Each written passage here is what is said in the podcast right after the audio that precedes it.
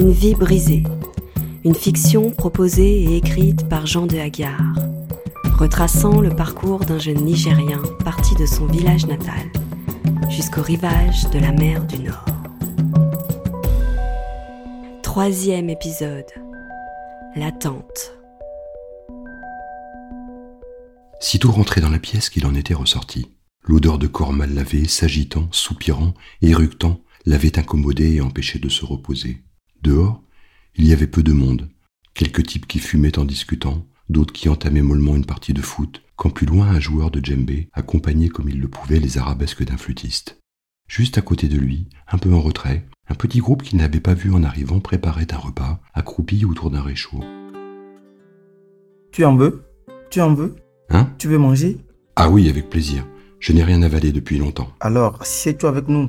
J'ai eu de la chance de pouvoir acheter ce matin un peu de mouton et des légumes. Alors, je prépare un saka saka. C'est un plat traditionnel de chez moi, de Guinée. Mais fais attention, c'est très épicé. Lui dit un jeune, affublé d'un débardeur à l'effigie de Zinedine Zidane. Il avait une grosse touffe de cheveux crépus et riait entre des dents écartées, tout en touillant le saka saka dont il était si fier. Je m'appelle Mamadou. Et en France, je suis le footballeur. Ça, c'est sûr. Moi, c'est Demba, le roi de l'informatique. Les ordinateurs, j'en fais ce que je veux. Demba ciselait des piments avec dextérité. Il arborait de longues dreadlocks jamaïcaines et paraissait sombre, buté. Les autres aussi déclinèrent leurs prénoms, leurs compétences, narrant comme seuls les Africains savent le faire les péripéties d'un voyage entamé il y avait déjà bien longtemps. Lui leur parla de son village, mais personne ne semblait connaître ce coin reculé du Niger. Tu vois, on vient de toute l'Afrique. Les Européens ils vont voir de quoi on est capable.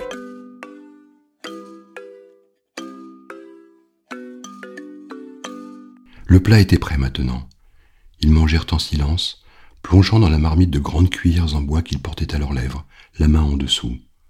Une épaisse sauce rouge coulait de partout, et ils ne voulaient pas salir leurs vêtements. Il sourit en pensant à sa mère qui le grondait quand petit, il renversait un peu de nourriture en dehors de son assiette.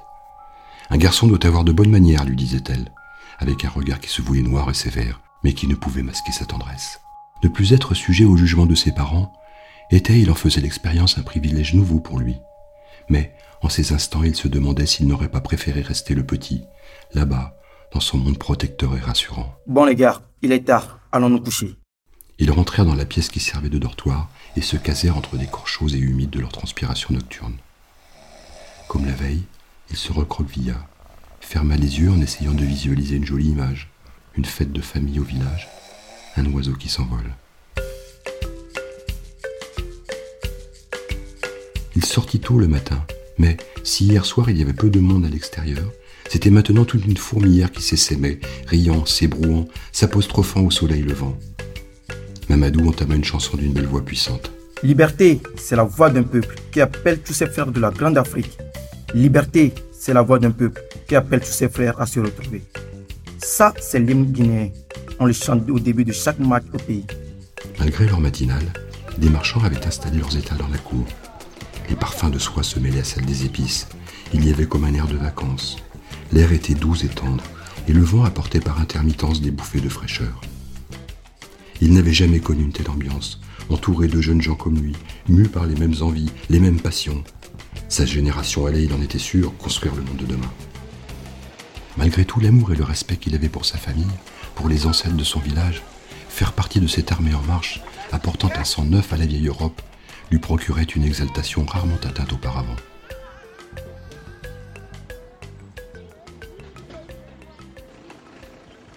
Bientôt, le soleil devint plus brûlant. Ils rentrèrent à la bâtisse chercher un peu de fraîcheur.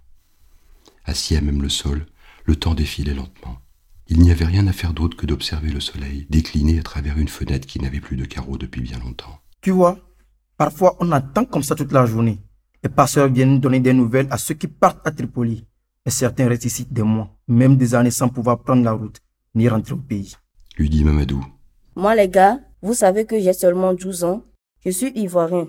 Mes parents sont morts il y a un an déjà. J'ai traîné longtemps autour de mon ancienne maison. Puis je me suis dit que je ferais mieux d'aller retrouver mes frères en Europe. Les dangers de la route me font peur. Très peur. Mais est-ce que je peux encore choisir? C'était un petit, frêle, aux yeux apeurés qui avait parlé d'une voix voilée, presque usée. Comment t'appelles-tu? Soufiane. Même mes parents m'appelaient Soussou. C'est triste ce que tu nous dis, Soussou. Tu sais, hier tu es bien tombé, car on s'était tous cotisés pour faire un bon repas. Mais la plupart du temps, on se contente de ce que nous apportent les passeurs. Oui, c'est une espèce de soupe dans laquelle ils doivent mettre tous leurs déchets. C'est pas possible ça. C'est immangeable. Ils nous traitent comme des chiens. Même que parfois ils ne viennent pas pendant plusieurs jours, alors on ne boit que de l'eau. Et on essaie de dormir pour ne pas trop souffrir de la faim. Son enthousiasme du matin retomba, d'un coup. L'armée en marche pour le nouveau monde s'avérait n'être qu'un bataillon d'affamés, sales, dépenaillés, repliés dans un fortin qui ressemblait à un bidonville.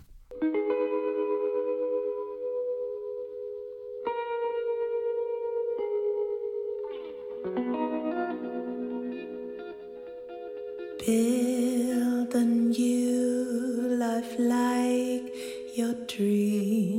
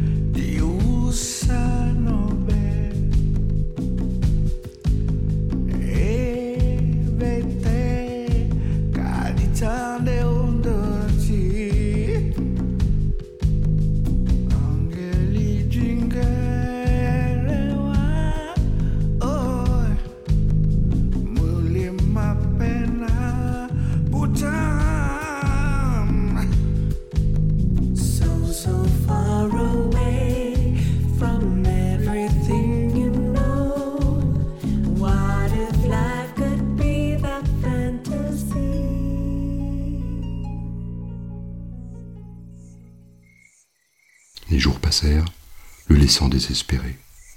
Parfois, la nuit, une cohorte silencieuse prenait la route du désert.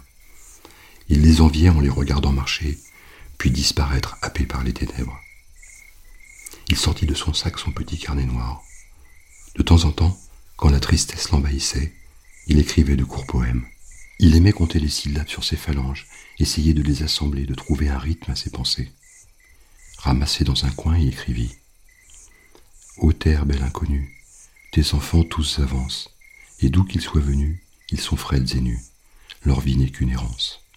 Il allait reprendre son crayon pour continuer quand Mamadou pénétra dans la pièce, entamant une danse du ventilateur. Waouh Trop content. J'ai enfin l'argent du voyage. C'est super ça, mais comment t'as fait? Tu n'avais plus un centime il y a quelques jours? Mon ami, il faut savoir débrouiller. J'ai appelé mes parents en pleurant et suppliant de m'aider une dernière fois. Au bout d'un moment, ils ont cédé et m'ont envoyé du poignon. Je suis content pour toi, mais moi j'en ai marre. Mon coaxeur ne me donne pas de nouvelles et je ne supporte plus de rester bloqué dans ce trou à rats et... Il n'eut pas le temps d'en dire plus.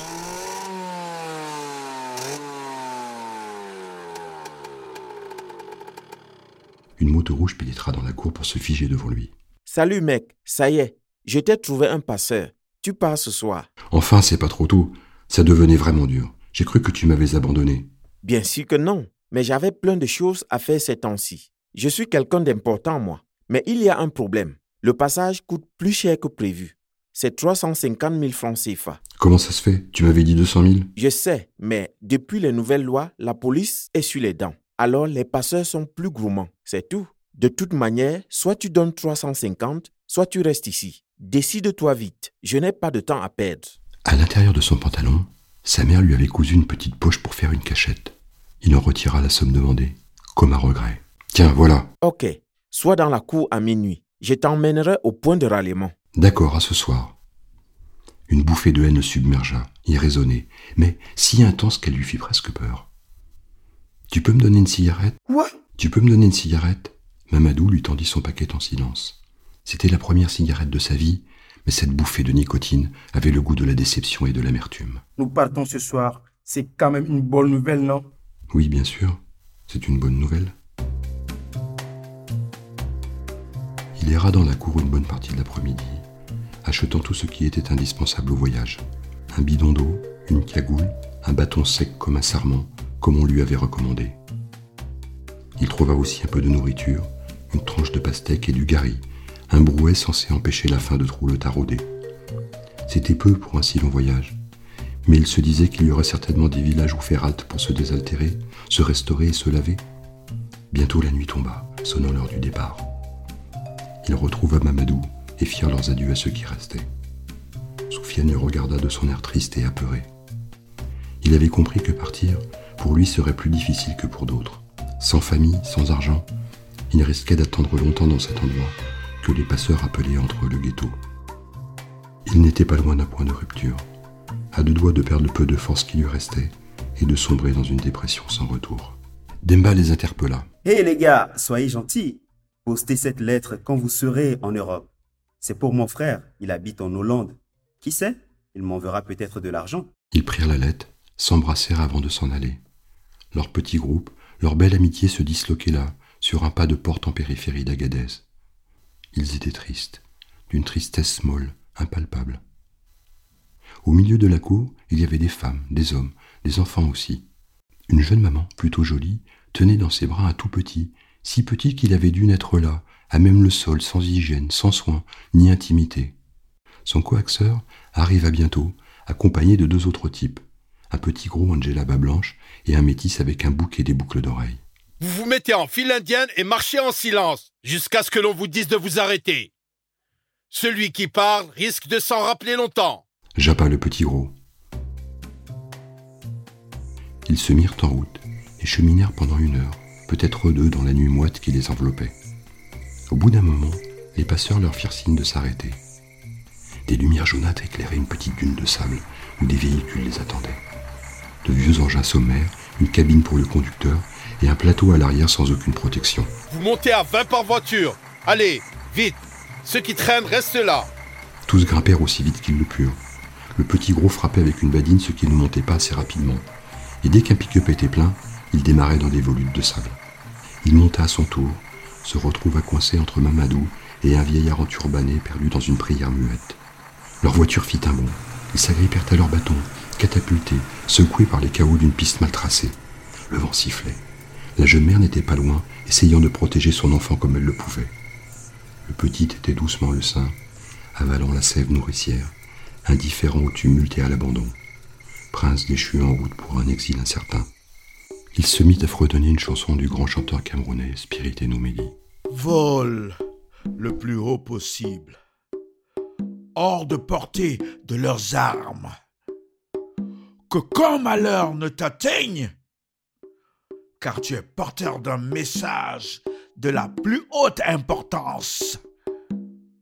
S'il t'arrive d'avoir soif, tu t'arrêteras furtivement aux premières oasis. Ne t'inquiète surtout pas, car tu es entouré d'anges protecteurs.